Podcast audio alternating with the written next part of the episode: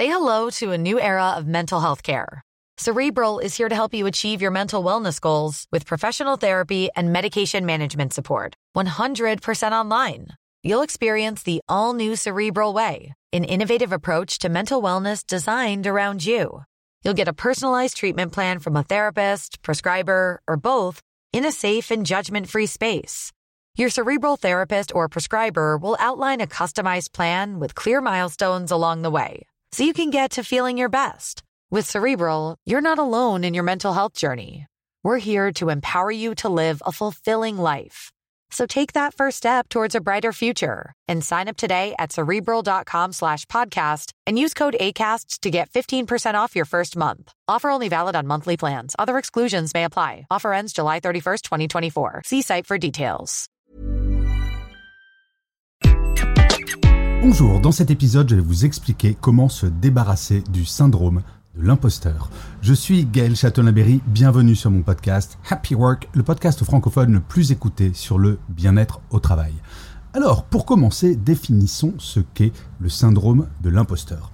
En fait, c'est un phénomène psychologique qui va faire que, par exemple, on ne va pas s'attribuer les succès. On va toujours dire que c'est grâce à la chance ou c'est grâce à autre chose, mais en tout cas, pas grâce à ses talents propres. En fait, quels que soient les succès, quelles que soient les choses réalisées, la personne victime du syndrome de l'imposteur ne va jamais s'attribuer ce succès. Il ne faut pas confondre le syndrome de l'imposteur avec de la simple modestie.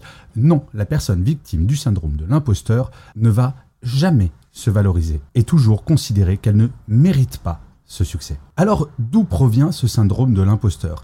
Eh bien, très souvent, cela est dû soit à un perfectionnisme très élevé, ou alors à une tendance à se comparer en permanence, à toujours dire « oui, mais je pourrais faire mieux, je regarde mon voisin ou ma voisine qui fait toujours, toujours mieux et je ne considère pas que ce que je fais est bien, il peut également être amplifié par de mauvaises expériences dans le passé.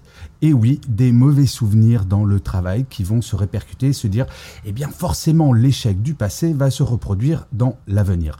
Alors bien entendu, le syndrome de l'imposteur est véritablement amplifié dans des environnements extrêmement compétitifs. Alors, une fois que l'on a dit ça, il faut se poser en premier la question, suis-je victime du syndrome de l'imposteur? Eh bien, c'est assez simple de le savoir. Il y a plusieurs signes auxquels vous devez être attentif. Le premier signe, c'est bien entendu de ne jamais s'attribuer aucun succès, de toujours trouver que l'on pourrait faire mieux, de ne jamais se dire ⁇ Ah tiens, ça, ce que j'ai fait, c'est bien ⁇ au lieu de se dire ⁇ J'aurais pu faire mieux ⁇ il y a également la peur d'échouer en permanence et bien souvent les gens victimes du syndrome de l'imposteur vont travailler beaucoup plus en se disant si je travaille énormément plus, ben forcément je vais limiter le risque d'échec. En fait, les salariés victimes du syndrome de l'imposteur vont sans cesse vouloir prouver leur valeur, que ce soit par un excès de travail ou alors en ne s'attribuant jamais de succès en pensant que justement elles ne sont pas légitimes pour le faire. Alors très concrètement, comment on peut lutter contre ce syndrome de l'imposteur? Eh bien, en premier, il faut prendre conscience de ses travers. Est-ce que vous êtes du genre à vous flageller avec des orties fraîches du matin au soir sans jamais reconnaître que vous avez du talent, sans jamais admettre que vous faites de bonnes choses? Ce qui est très important, c'est de prendre conscience que quel que soit le métier que vous faites, il y a forcément des choses que vous faites bien. Sinon, très honnêtement, moi, je ne connais personne qui soit payé pour ne faire que des choses toutes pourries. Admettre que l'on fait des choses bien, cela ne veut pas dire que l'on ne peut pas faire les choses mieux. Mais comme le disait cette grande philosophe qu'était ma grand-mère, le mieux est parfois l'ennemi du bien. Donc déjà en étape 1, vous allez commencer par faire la liste des choses que vous faites bien et d'apprendre à vous féliciter. Vous savez, douter est complètement normal. Ne pas être toujours satisfait ou satisfaite de ce que l'on fait, c'est humain. Et j'ai envie de vous dire même, heureusement si vous n'êtes pas toujours satisfait ou satisfaite de ce que vous faites. Sinon, vous seriez dans le déni total.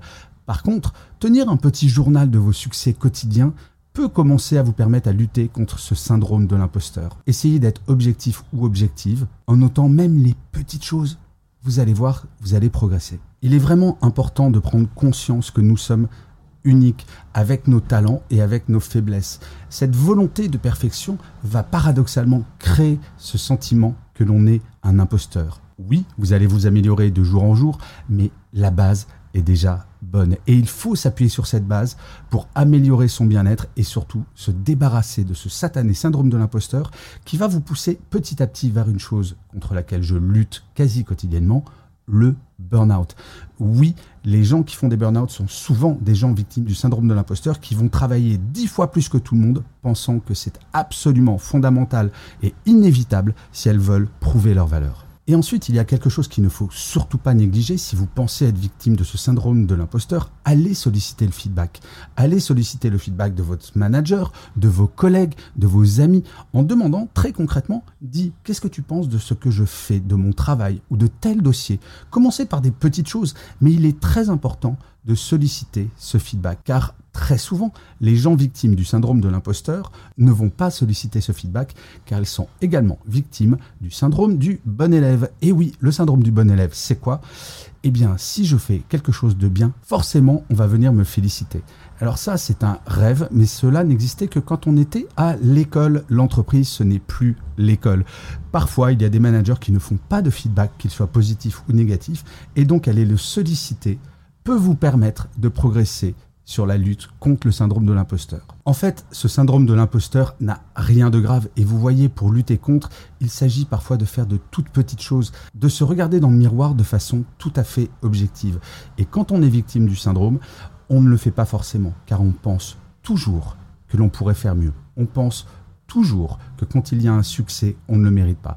Eh bien, essayez d'avoir ce regard objectif, essayez d'aller solliciter du feedback et vous verrez que petit à petit, vous allez être de plus en plus fier de vous. Vous n'allez pas devenir quelqu'un d'arrogant ou d'arrogante, loin de là, mais vous allez arrêter de vous faire mal en disant il faut que je travaille encore plus pour prouver ma valeur. Vous êtes quelqu'un de valeur à la base, le tout est de la connaître. Je vous remercie mille fois d'avoir écouté cet épisode de Happy Work ou de l'avoir regardé si vous êtes sur YouTube. N'hésitez surtout pas à vous abonner sur votre plateforme préférée. Cela prend deux secondes très exactement. En plus, ça me fait super plaisir et cela permettra à Happy Work de durer encore très longtemps. Je vous dis rendez-vous à demain et d'ici là, plus que jamais, prenez soin de vous. Salut les amis